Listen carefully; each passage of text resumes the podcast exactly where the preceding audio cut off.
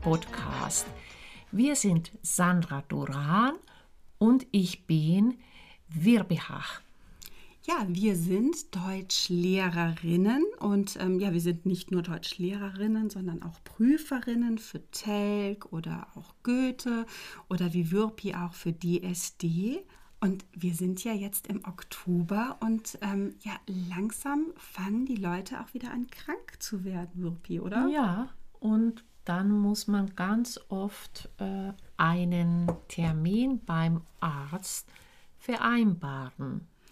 Ja, das Problem ist ja im Moment, gibt es schon eine große Krankheit, die die ganze Welt beherrscht, äh, Corona. Deshalb kann ich nicht spontan zum Arzt gehen. Ich muss meistens anrufen. Ja, unbedingt. Mhm. Ja, vor Corona war das ja ein bisschen anders. Dann konnte ja. ich auch einmal ins Wartezimmer gehen. Ähm, ja, vielleicht machen wir mal ein Beispiel ja. und ähm, wir telefonieren mal mit einer mhm. Praxis. Ja, also wir tauschen die Rollen. Wir sind jetzt in der Praxis, eine Arzthelferin und eine Patientin.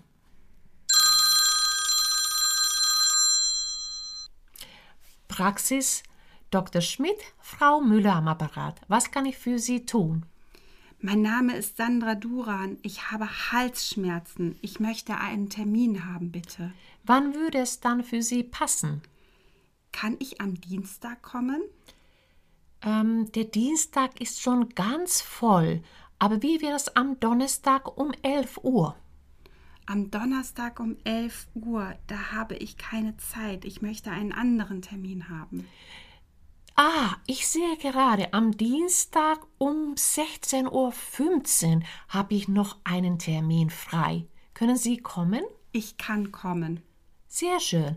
Dann um 16.15 Uhr am Dienstag bei uns. Auf Wiederhören. Bis dann, auf Wiederhören.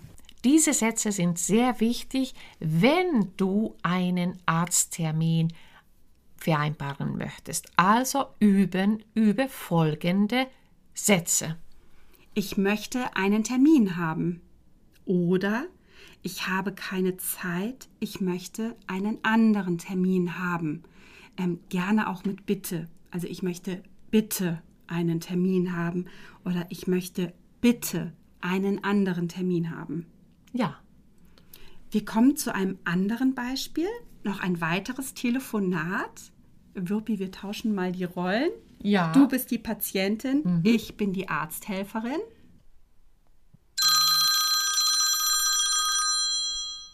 Praxis Dr. Meier, hier ist Schmidt am Apparat. Was kann ich für Sie tun?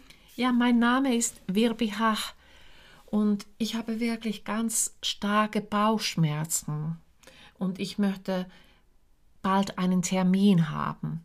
Ja, Frau Hachter, könnte ich Ihnen morgen um 10.30 Uhr anbieten.